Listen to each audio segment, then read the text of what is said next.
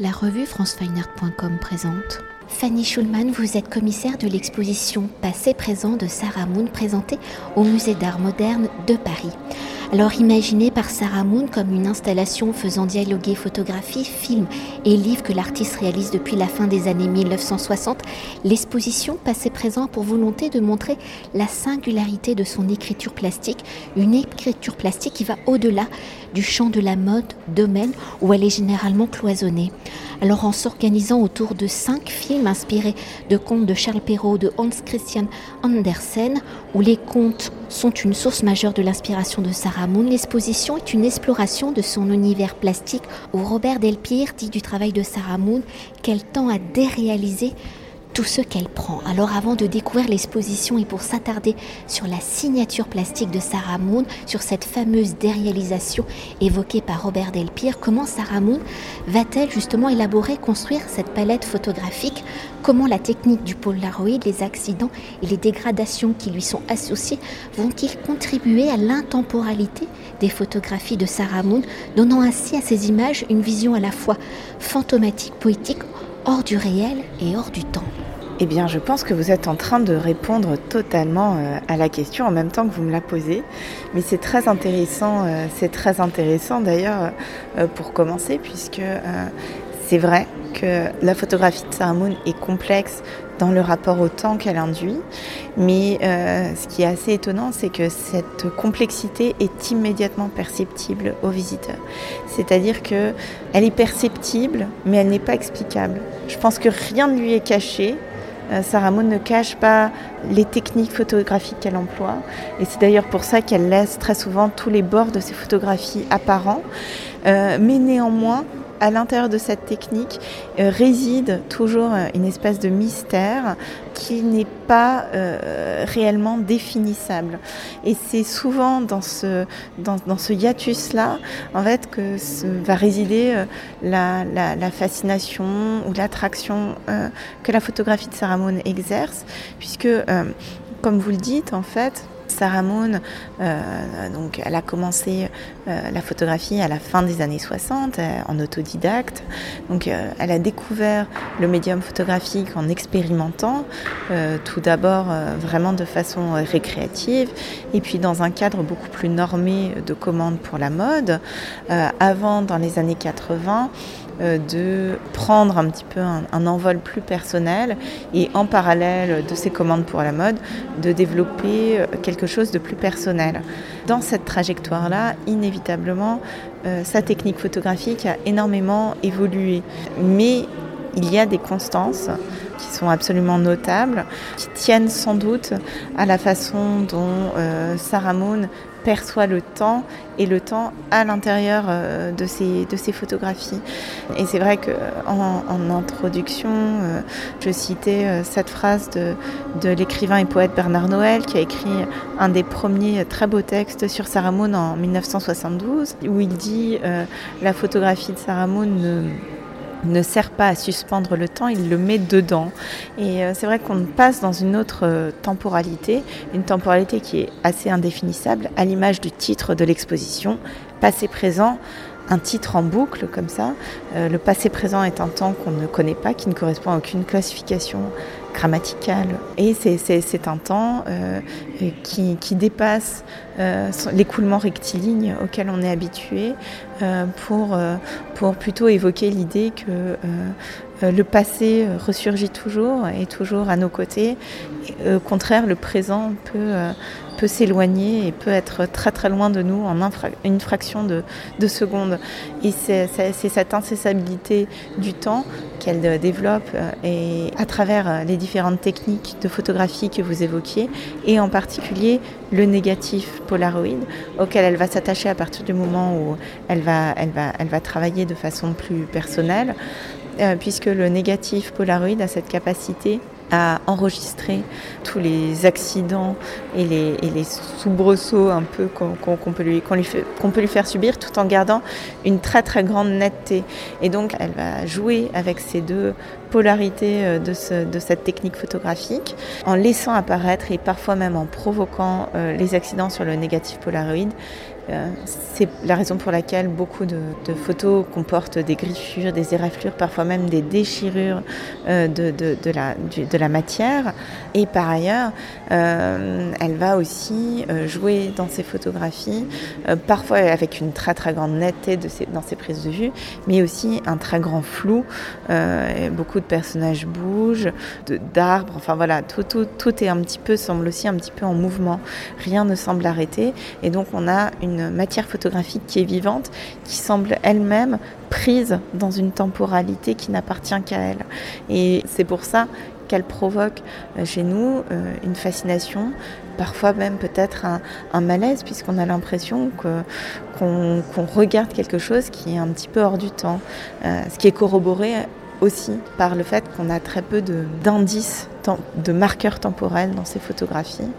Et on a l'impression qu'elles pourraient avoir été prises il y a 100 ans comme hier. Donc on ne sait plus très bien où on se situe, on perd nos repères. Et je pense que c'est cela qui, génère, entre autres choses, hein, euh, la grande attraction des photographies de Sarah Moon.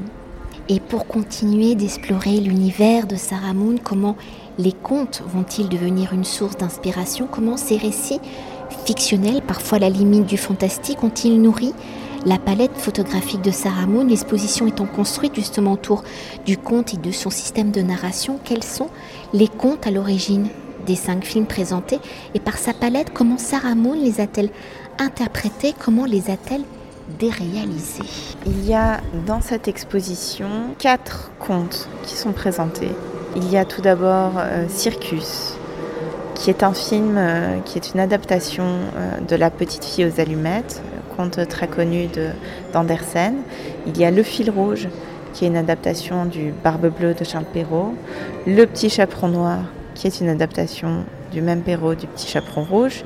Et enfin Les frais, euh, qui est une adaptation du stoïque soldat de plomb d'Andersen. Ce sont des contes effectivement euh, qu'on sait écrits euh, par ces grands auteurs de contes, mais dont on sait par ailleurs qu'ils existent dans les traditions orales depuis des temps assez immémoriaux et que ces auteurs ne les ont pas réellement inventés, mais n'ont fait que fixer un petit peu de façon définitive la façon dont ils sont, dont ils sont perçus et étudiés aujourd'hui.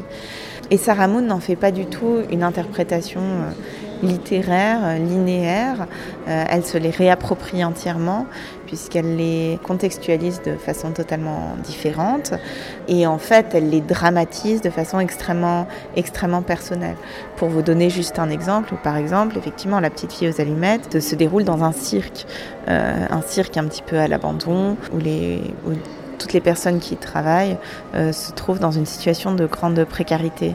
Euh, le fil rouge, euh, donc l'adaptation de Barbe Bleue, elle va le tourner plutôt dans des bâtiments industriels.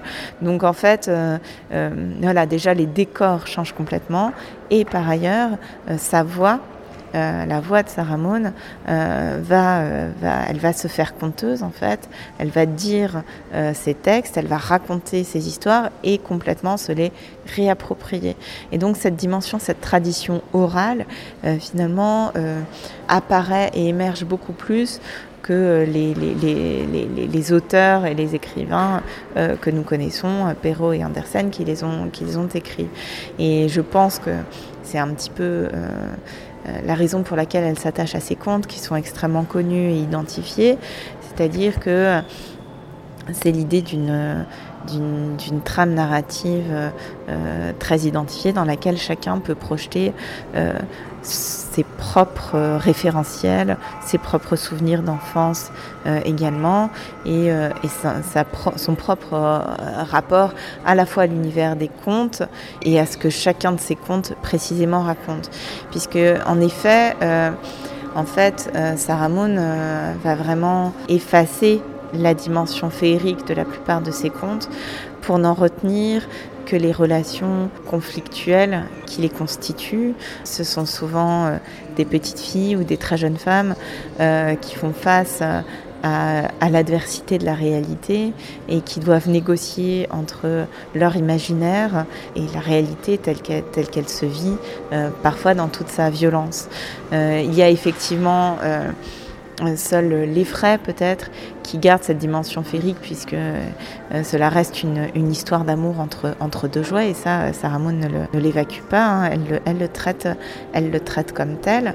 Mais c'est vrai qu'elle elle, elle n'en retient vraiment que les, relations euh, qui, sont, décrites et exposées dans ces contes, à partir desquelles en fait elle va reconstruire toute une trame, toute une trame narrative.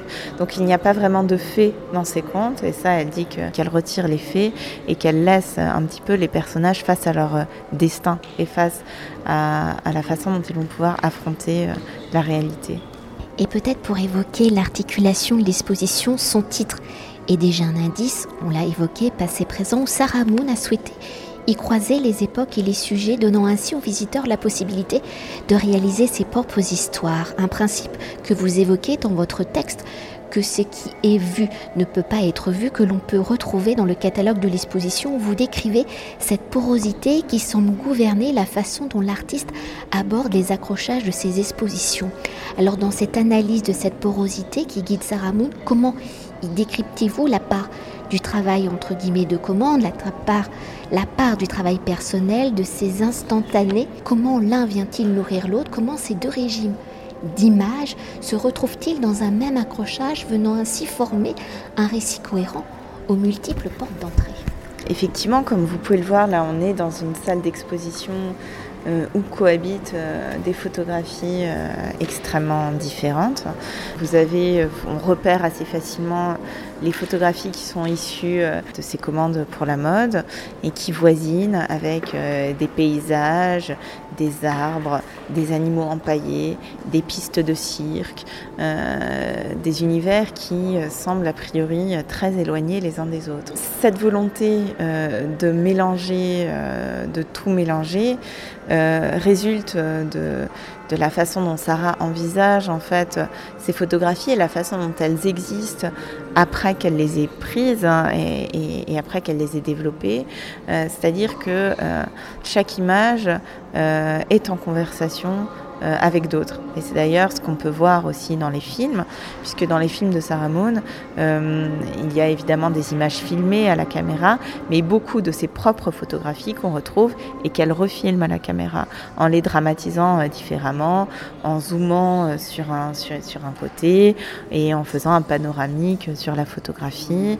Donc en fait, chaque photo peut être euh, remise et réinjectée euh, dans un nouveau récit par son voisinage avec, euh, d'autres images très différentes.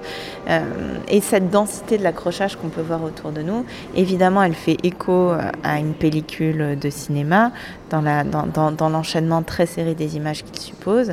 Et la volonté de Sarah Moon dans cette, dans cette visite, c'est effectivement que le visiteur soit à même de générer, de projeter son propre récit son propre rapport à la fiction dans cette suite d'images dont chacune est déjà extrêmement fictionnelle et semble raconter déjà en elle-même une histoire particulière.